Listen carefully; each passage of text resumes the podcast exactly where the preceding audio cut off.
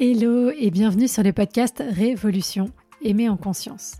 Je suis Claudia, coach certifiée, spécialisée en relations amoureuses et cofondatrice du Self Love Project. Mon ambition est de rendre accessible à chacun et chacune la possibilité de vivre des relations en conscience de soi et des autres. Je ne crois pas en la fatalité et surtout pas en amour. Et je pense que les relations se construisent et ne sont ni le fruit de la chance ni du destin. Il nous manque juste parfois les bons outils et compétences pour y arriver. Et ce sont justement ces outils pour reprendre le pouvoir sur ta vie amoureuse que je souhaite te transmettre au travers de ce podcast, que tu sois en post-rupture, à la recherche de l'amour ou déjà en relation.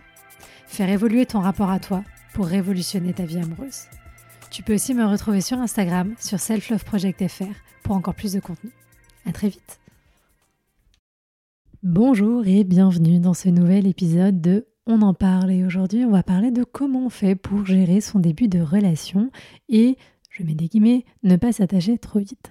Alors avant toute chose, prenons le temps de définir ce qu'est un début de relation, selon moi, évidemment, encore une fois, hein, je ne parle pas d'une réalité absolue, mais je voulais vous partager ce que moi j'estime être euh, un début de relation. Donc pour moi, un début de relation, ça dure sur un an. Alors là, vous allez me dire, alors ah, on n'a pas le cul sorti des ronces. C'est vrai, mais je vais vous expliquer euh, pourquoi.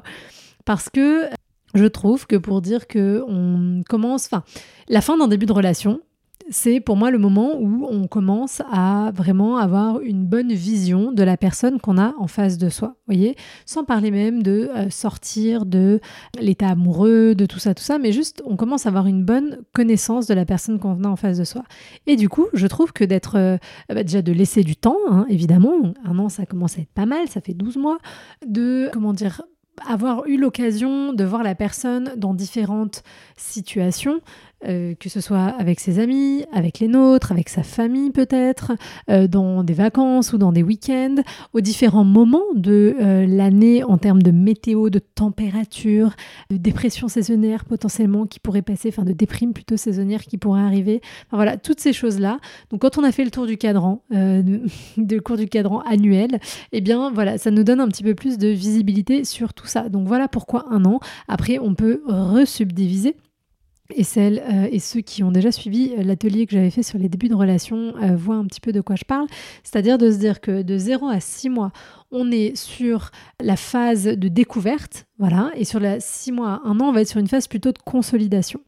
Euh, donc encore une fois, hein, il ne s'agit pas de se dire au bout de 6 mois, on saura tout sur l'autre et du coup, on n'aura plus jamais de surprise, parce que ce serait quand même un petit peu triste. Mais disons qu'on peut se dire qu'on aura quand même déblayé euh, tout ce qui était le plus important, tout ce qui était le plus euh, fondamental pour avoir de la clarté sur nous, sur cette relation, sur où elle va. Et c'est hyper important parce que je le vois tous les jours, soit dans les questions qu'on me pose sur Instagram, soit avec les femmes qu'on accompagne en coaching, des personnes qui me disent oui, euh, ça faisait un an qu'on était ensemble et on n'a jamais euh, vraiment parlé euh, de nos intentions mutuelles ou du fait qu'on ait envie ou non euh, de, faire des enfants ou de nos projets de vie ou quoi ou qu'est-ce. Et bon, si c'est pas un sujet qui vous préoccupe, il n'y a pas de sujet. Encore une fois, c'est pas grave, hein, évidemment, c'est ok de pas en parler, mais si ça fait partie de vos préoccupations et de vos hum, envies, c'est quand même important d'amener ces choses-là sur la table. Et donc juste voilà, oser lever un petit peu le voile. Et je pense à ça parce qu'on m'a envoyé une question qui n'a pas vraiment de lien, mais qui a quand même un peu de lien. Alors je vais vous la lire. Euh, on, me l'a envoyé aujourd'hui sur Instagram. Certains conseillent de sortir de l'état amoureux avant de prendre des décisions importantes dans la relation et de s'engager plus loin. Sauf que cet état, il dure sur plusieurs années. Du coup, comment est-ce qu'on fait si on est pressé pour X ou Y raison? Souvent, là, en l'occurrence, c'était la, question des enfants par rapport à l'âge, etc. Mais du coup, comment est-ce qu'on fait pour sortir euh, de l'état amoureux? Et du coup ce qui revient, alors est-ce que ça revient à ne pas s'attacher trop vite? Non, pas tout à fait, mais on va faire des liens, on va essayer de voir si on arrive au même endroit.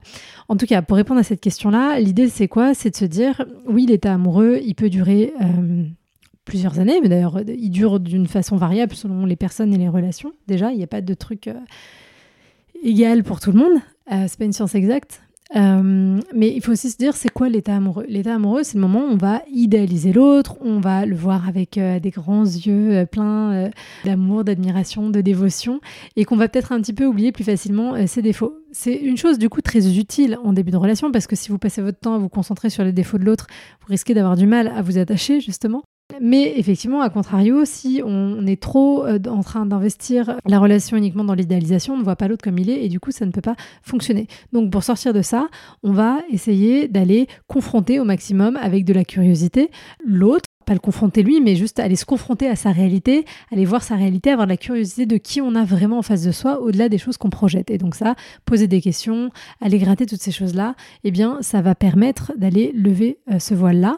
Et donc, ça va vous permettre de, bah, de mieux connaître qui vous avez en face et du coup d'utiliser ce début de relation comme quelque chose de vraiment proactif et pas juste de vous laisser porter et de euh, vous laisser glisser. Alors je sais, vous allez me dire, mais Claudia, c'est chiant ton histoire là, c'est pas fun.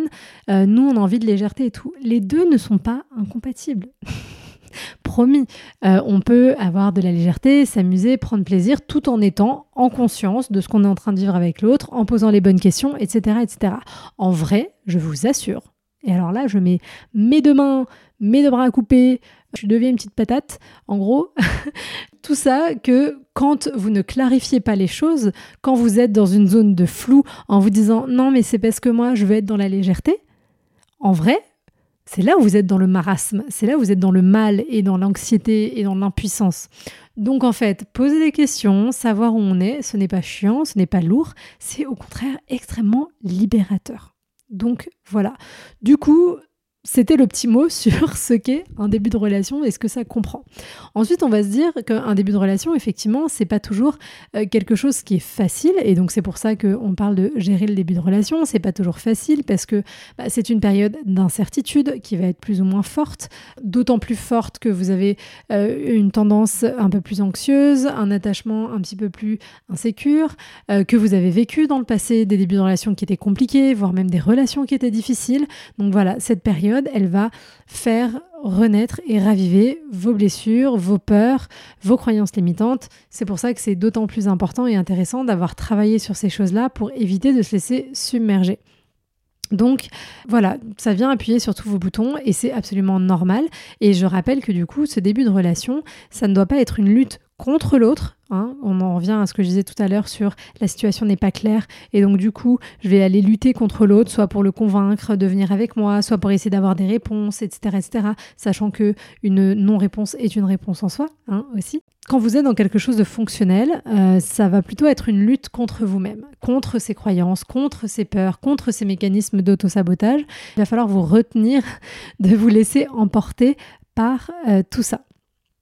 Donc, euh, il peut y avoir aussi de l'incertitude sur est-ce que j'ai fait le bon choix, est-ce que cette personne, euh, elle me convient, est-ce que c'est vraiment quelqu'un euh, qui me faut, etc. Et j'ai presque envie de vous dire, d'autant plus, hein, encore une fois, que cette personne en face, c'est quelqu'un avec qui ça peut fonctionner, quelqu'un qui peut vous offrir un espace sécur, d'autant plus si c'est quelque chose que vous n'avez pas connu par le passé. Pour finir de présenter notre début de relation, je rappelle que les, phases de la relation globale, euh, il y en a trois grandes des phases. La première phase, c'est la phase d'attachement, donc c'est celle sur laquelle on va se concentrer là dans cet épisode plus tard. Ensuite, on a la phase de détachement, donc c'est la phase où on va défusionner de l'autre, on va le regarder d'un peu plus loin et où là, on va commencer peut-être à se rendre compte que cette personne n'est pas aussi extraordinaire qu'on le pensait, que euh, c'est pas la personne idéalisée qu'on avait en tête.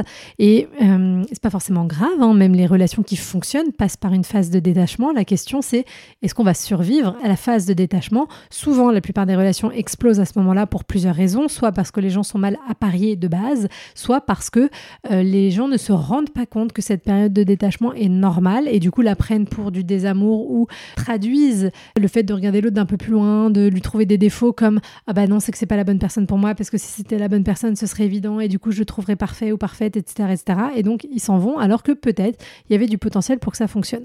Mais si on réussit à dépasser cette phase de détachement, on va pouvoir entrer dans la phase d'intégration, qui est donc un équilibre entre l'attachement et le détachement, c'est-à-dire une phase où on va être dans un amour petit à petit qui va être plus construit, qui va être conscient, c'est-à-dire où je suis capable de dire je te choisis toi, même si je sais que tu as certains défauts, qu'il y a certaines choses qui des fois me déplaisent, mais au global, je t'aime en tant qu'individu et je choisis d'investir cette relation pleinement. Donc voilà, c'est important aussi hein, d'avoir conscience de ces différentes phases pour ne pas vous laisser embarquer et ne pas vous laisser trahir aussi parfois par les, interprétations que vous faites euh, de vos sentiments et des choses que vous ressentez. Ensuite, maintenant, deuxième partie là, du podcast, je voudrais qu'on aille regarder un petit peu les questions plutôt liées à l'attachement. Alors, si on regarde un peu plus près la psychologie de l'attachement, c'est quoi l'attachement Au global, l'attachement, c'est quelque chose qui est euh, naturel, qui est même nécessaire pour notre survie. Quand on a un bébé, on va créer des liens d'attachement avec nos parents euh, parce que bah, on a besoin de ces personnes pour qu'elles prennent soin de nous, pour qu'elles nous permettent de survivre. Et donc, euh, la qualité ou la non-qualité de nos premiers liens d'attachement vont déterminer la façon dont on va vivre plus tard aussi nos liens d'attachement. Alors, c'est pas quelque chose de figé et de fataliste, c'est juste que si vous n'avez pas eu d'autres expériences, de contre-expériences ou fait un travail thérapeutique, des fois les expériences suffisent hein, à faire bouger les choses, et eh bien, selon la profondeur de la non-fonctionnalité, on va dire, de euh, vos premières influences euh, d'attachement, eh bien, c'est quelque chose que vous allez emporter avec vous à l'âge adulte. Pour ça, je vous invite à écouter l'épisode que j'avais enregistré avec Gwenelle Percio sur les styles d'attachement, euh, qui était dans la saison 6. Je n'ai plus les numéros en tête. Mais voilà, ça va vous permettre d'aller creuser tout ça. Et donc, du coup, voilà, l'attachement, c'est quelque chose de naturel. Donc, l'attachement, c'est pas quelque chose de mal, vous voyez Et du coup, c'est pour ça que quand j'ai ouvert l'épisode, j'ai dit, entre guillemets, ne pas s'attacher trop vite. Parce que c'est vrai que c'est quelque chose pour certains, pour certaines que vous faites, vous allez projeter en fait très vite. C'est pas tellement que vous vous attachez très vite, c'est que vous projetez très vite sur cette personne et sur cet espace relationnel tout un tas d'espoir, d'envie, de désir. Et du coup, ça va vous donner l'impression d'être attaché à l'autre, voyez Et du coup, si on creuse le terme attachement au sens premier, on est attaché avec euh, des liens, mais ces liens, ils peuvent devenir à ce stade, s'ils sont juste le fruit de nos projections, ça devient presque un peu une prison, parce qu'on enferme l'autre là-dedans, on s'enferme soit là-dedans, et on va pas être dans une, relation vraiment euh, authentique. Je sais pas si vous êtes encore avec moi, mais moi, je suis pas sûre de me comprendre. Mais du coup, l'idée, c'est de se dire, L'attachement, c'est pas mal. L'attachement, c'est normal, c'est naturel. Ok, c'est normal de s'attacher aux choses, de s'attacher aux gens. Ça fait partie de nos mécanismes d'humains, d'animaux sociaux et de survie. Voilà.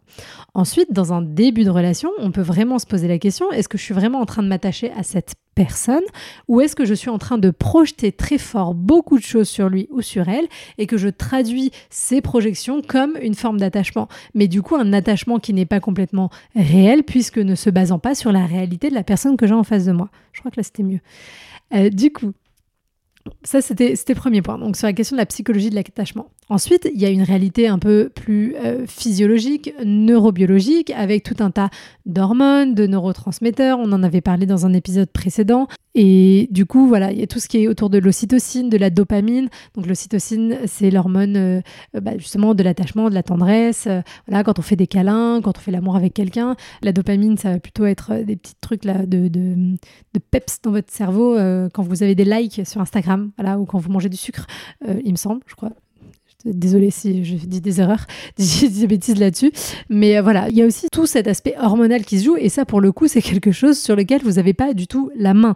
Autant retravailler votre histoire, l'histoire de, vos attachements pour essayer d'avancer peut-être vers un attachement plus sécur. Si vous êtes dans un attachement insécure, c'est des choses que vous allez pouvoir malaxer, entre guillemets, et mettre en route. Avoir un impact direct sur euh, votre ocytocine ou votre dopamine c'est un petit peu plus euh, compliqué, sachant que les deux sont euh, forcément liés, l'aspect psychologique et l'aspect neurobiologique, puisque dans la façon dont on a appris d'un point de vue psychologique à voir où était l'attachement, ça a généré chez nous des réponses neurobiologiques, hormonales, avec des neurotransmetteurs. Et du coup, aujourd'hui, pour pouvoir libérer ces hormones-là, il faut qu'on se retrouve dans des situations similaires.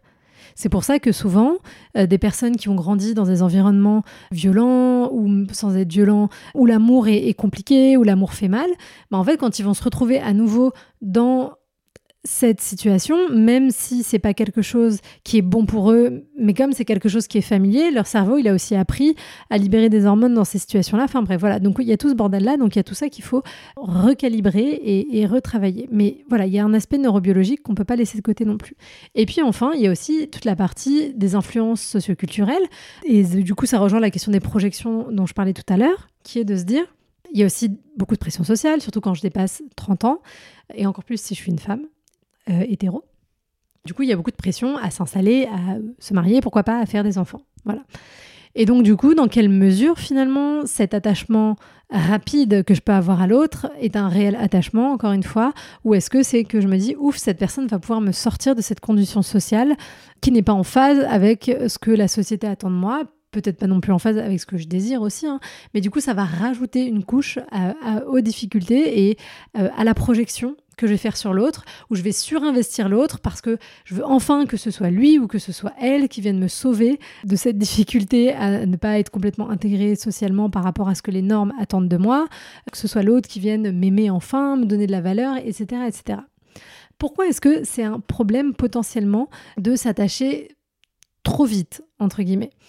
Parce que quand vous êtes dans cette phase d'idéalisation, donc par définition, encore une fois, vous ne voyez pas la réalité de l'autre et du coup, le risque, c'est de vous engager émotionnellement avec une personne qui finalement n'est pas celle que vous croyez, et donc on peut aller là dans des cas extrêmes, même sans aller dans des histoires de maltraitance ou de violence, bah de vous retrouver avec quelqu'un avec qui vous n'êtes pas en phase, sauf qu'une fois qu'on a commencé à développer des sentiments vraiment même si ces sentiments ne sont pas basés sur une réalité, hein, mais une fois qu'il y a un vrai gros attachement émotionnel, bah, c'est vachement dur de dire stop.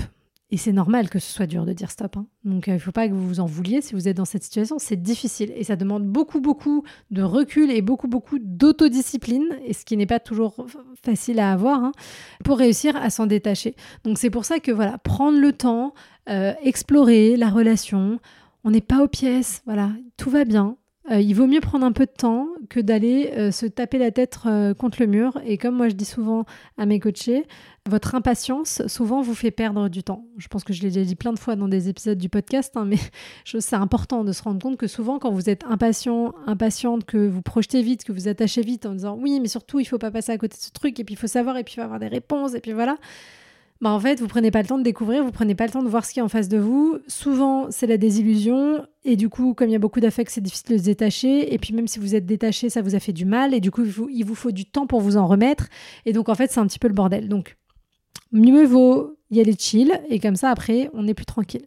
L'autre risque, bah, c'est de tomber dans une forme de dépendance émotionnelle, potentiellement aussi, hein, parce que euh, j'ai tout investi sur l'autre. Euh, et c'est là aussi souvent que vous, comment dire, que vous surinvestissez, que vous vous attachez trop euh, dans le début de relation, c'est parce que voilà, l'autre vient comme euh, la personne qui va pouvoir me sauver de mon mal-être, la personne qui va pouvoir enfin combler ses besoins qui étaient euh, carencés depuis longtemps, soit parce que j'en prenais pas soin, soit parce que bah, j'essaye, mais bon, il y en a forcément certains qui sont carencés, soit parce que c'est enfin lui ou enfin elle, et donc on lui donne ce rôle, et donc dans ce rôle-là, voilà, on peut créer une forme de dépendance émotionnelle sans forcément tomber dans la dépendance affective avec un grand D comme on en entend partout parler, hein. mais juste voilà, un truc où ça déséquilibre la relation et euh, c'est pas forcément très confortable.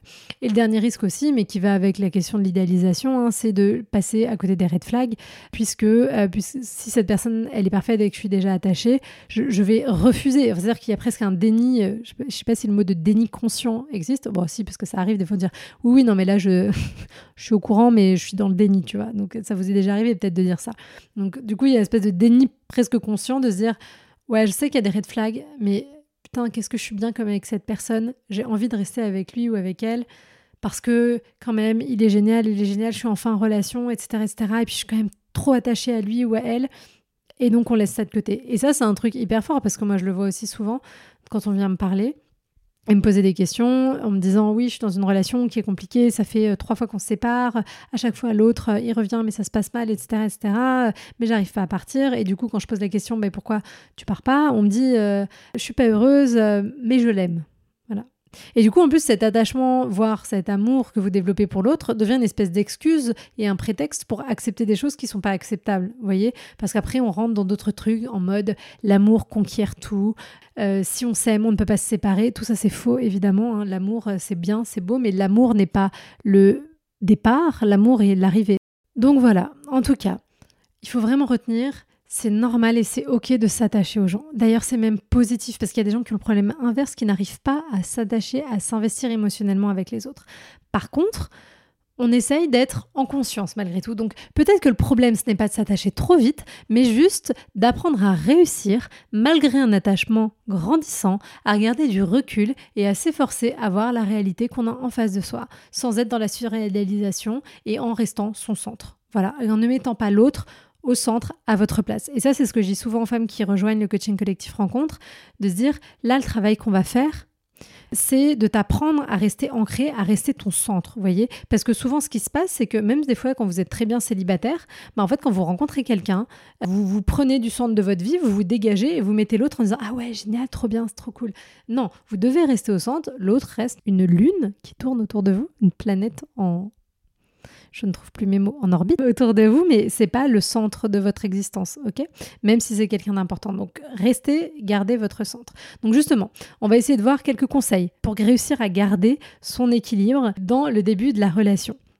Donc, le premier point, c'est d'essayer peut-être, si tu y arrives, mais tu verras que quand les relations se passent bien en général, c'est plus facile de faire ça. Ne pas en parler à tous tes potes et à toutes tes potes. Parce que quand tu le fais, je pense que ça met aussi une certaine pression parce que les gens ils te posent des questions. Alors, ça en est où? Nanana et nanana. Parce que tu te dis, ah maintenant j'en ai parlé à tout le monde, euh, bah du coup je peux plus leur dire que c'est fini ou je peux plus leur dire que euh, j'ai plus envie. Surtout si au début je leur ai dit que c'est la meilleure personne extraordinaire, la plus du monde, euh, merveilleuse. Je fais des phrases vraiment qui sont compliquées aujourd'hui. Mais voilà, tu vois, donc quand vous en parlez à tous vos potes, potentiellement, ça vous rajoute euh, une couche de pression. Mais comme je disais, je suis assez persuadée que quand la relation se passe bien, tu as envie d'en parler aux gens, mais c'est pas dans le même sentiment. Alors là, je vous partage mes ressentis. Hein. Vous, ressentez sûrement des choses différentes, mais dans ce truc un petit peu frénétique de ah là, faut que j'en raconte, faut que je raconte à tout le monde. Mais aussi parce que quand vous allez raconter vos histoires qui se passent de façon compliquée, c'est aussi parce que vous voulez que vos potes, elles vous aident à analyser les textos, qu'elles vous rassurent, qu'elles vous disent à votre avis, euh, à, ton avis, qu'est-ce qu'il va penser, qu'est-ce qu'il va faire. Euh, enfin voilà, on est dans ce truc-là. Et d'ailleurs, j'en profite pour vous rappeler que si vous passez plus de temps à parler à vos potes de votre relation qu'à vivre cette même relation, c'est peut-être qu'il y a des petits soucis, qu'il y a des petites choses à, revoir. Voilà, juste au passage. Donc, premier temps. Deuxième point, euh, essayez d'éviter de trop surinvestir les échanges par message. Alors je sais que c'est un peu une gageure en 2023, quoique ça dépend parce que tout le monde n'est pas euh, téléphone addict, mais maintenant on peut se parler partout, sur WhatsApp, sur Instagram, euh, sur les sites de rencontres aussi potentiellement si c'est là qu'on a eu les premiers contacts. Voilà, en plus il y a des notifs de lecture, enfin bref, c'est un petit peu euh, l'enfer sur Terre. Donc, moi je dirais quand même essayer, essayer un peu de limiter les échanges, ça ne veut pas dire ne parlez pas, mais juste voilà, on, évite de s'envoyer 10 euh, heures de texto tous les jours, tout le temps, parce que, pareil, par message, on idéalise aussi beaucoup les gens. Alors certes, c'est bien de faire connaissance, mais il faut un équilibre entre le nombre d'heures que vous avez passé à avoir cette personne en vrai et le nombre d'heures que vous passez à discuter. Voilà. Alors après, l'équilibre, il est un peu différent pour certains, pour certaines, mais si c'est on passe 50 euh, heures à discuter et on fait un date, et puis on repasse 50 heures à discuter et on refait un date euh, de deux heures. Hmm, bon, hmm, peut-être pas. Peut-être qu'on va essayer plutôt de faire plus de dates et de passer un petit peu moins de temps à, papoter, sauf temps restreint, évidemment, et raison euh, valable parce que c'est les vacances ou quoi ou qu'est-ce. Mais encore, voilà, on crée le lien, mais avec l'équilibre. Et aussi, autre conseil, franchement, parce que ça, ça revient aussi souvent, euh, il y a beaucoup d'entre vous qui m'écoutent, je sais, qui sont assez anxieuses quand euh, elles reçoivent pas de message ou quand la personne ne répond pas. Il y a deux options. Soit vous désactivez euh, les notifs de lecture sur WhatsApp pour tout le monde et comme ça, vous n'avez plus de problème. Vous êtes bien. Si vous voulez pas le faire pour tout le monde, parlez à votre crush ou à cette nouvelle personne par SMS. Oui, c'est old school. et vous allez me dire, oui, mais si on a un iPhone, bah, désactivez le truc là de lecture. Enfin bref, en gros, parlez à l'autre sur un truc où vous n'avez pas la notification de lecture. Je vous jure, franchement, c'est tout con mais ça va vous sauver la vie au début. Parce que vous saurez pas. Il a lu, il a pas lu. Ok, déjà, on se chill, on, se détache de ça et ça vous fera du bien. Troisième point, bon, ça j'ai déjà dit mille fois, mais voilà, donc euh, se confronter à la réalité. Donc se confronter à la réalité, c'est poser des questions, avoir la curiosité, parler avec l'autre, de lui, de sa vie, de ses relations précédentes, de sa vision de l'amour, de sa vision du couple, de son intention dans la relation. Vous voulez connaître cette personne. Alors pas non plus de façon frénétique, hein, vous n'allez pas le dévorer, mais vous voulez connaître cette personne, vous voulez savoir qui il ou qui elle est, au-delà de ce que vous imaginez, parce qu'il a un piercing, vous dites, ah là il est trop cool, il doit adorer euh, partir en vacances à tel endroit. Je ne sais pas, pourquoi pas? Eh ben, Peut-être pas, peut-être qu'en fait c'est faux. Donc voilà, on pose la question, on explore tout ça et vraiment on essaye de voir ça un petit peu comme un jeu, pas un jeu genre je me fous de la tronche de l'autre, hein, mais un jeu en mode c'est cool, c'est chouette. On enlève la pression du résultat. Je sais que ça c'est difficile, mais essayez d'enlever la pression du résultat. Parce que plus il y a la pression du résultat, moins vous posez des questions, et plus ça marche pas, et plus il y a la pression du résultat. Donc on enlève, on est là juste pour découvrir un autre être humain. Et on y va. Et je vais pas vous dire arrêtez d'avoir peur et posez des questions. Je vais vous dire vous aurez la trouille, mais vous allez quand même, s'il vous plaît, me poser ces questions, même si c'est difficile. Malgré tout, on y va, on traverse le voile de la peur. Go, go, go, il n'y a pas de problème. Ok? Et donc, j'étais en train de réfléchir à quelle autre question on pourrait poser. Euh, mais ouais, voilà, comme je disais, parler des relations précédentes, parler de la dernière relation, pourquoi ça s'est arrêté. Euh, faites pas ça dans les trois premiers dates, hein, mais juste distiller ça sur les premiers mois, les deux, trois premiers mois. Et voilà, rappelez-vous que, encore une fois, le début de relation, c'est pas le premier mois et puis après on est tranquille. Non, une année complète, les six premiers mois pour vraiment être en mode euh, Sherlock Holmes et aller creuser, voir, tester l'autre dans différentes situations. Et quand j'ai testé, attention, hein, c'est pas faire ce que vous faites des fois. Là, vous me faites de Fort Boyard de l'amour. Des fois, en étant désagréable pour voir si l'autre va quand même rester, en lui posant des questions en mode euh, sur, sur, la défensive ou euh, euh, un petit peu méfiante. Là, c'est vraiment curiosité, création du lien. Je vais vers l'autre. Et souvent, vous êtes dans un truc où vous attendez que l'autre y vienne, qui pose les questions, qui vienne vous chercher. Donc non, on rentre dans l'autre sens. Ensuite, on oublie l'étincelle. Bon, je le place là quand même, parce que comme on parle de début de relation, on oublie l'étincelle, le feeling, tout ça. C'est pas grave si c'est pas là. On apprend encore une fois à connaître l'autre et on se laisse surprendre. On oublie la certitude. Il n'y a pas de certitude en amour. Et ça, je le dis même aux femmes qui travaillent dans le coaching collectif rencontre ou en individuel dans rencontre avec nous. Il n'y a pas de formule mathématique hein, qui vous garantisse qu'au bout de 4 dates, 5 dates, c'est l'homme ou la femme de votre vie. Qu'on fait, c'est qu'on essaie de réduire le risque. Voilà. Et puis travailler aussi votre gestion des émotions, puisqu'encore une fois, comme vous avez beaucoup d'anxiété pour certaines, certains d'entre vous, eh ben, ces débuts de relation, ils sont vraiment compliqués. Donc comment est-ce qu'on peut décharger ces émotions ailleurs? Euh, Quand je sens qu'il y a une émotion qui monte, de l'anxiété, euh, du stress, de la peur, Comment est-ce que je peux faire pour la laisser circuler? Je mets ma musique à fond, je danse, je crie dans un coussin, je fais des trucs, mais juste j'évacue et j'essaye de pas la faire remonter dans ma tête parce qu'après, une fois qu'elle est coincée dans ma tête, cette émotion, ça tourne, ça tourne, ça tourne et on ne s'en sort plus et après, on a le cerveau qui explose complètement. Du coup, on récapitule.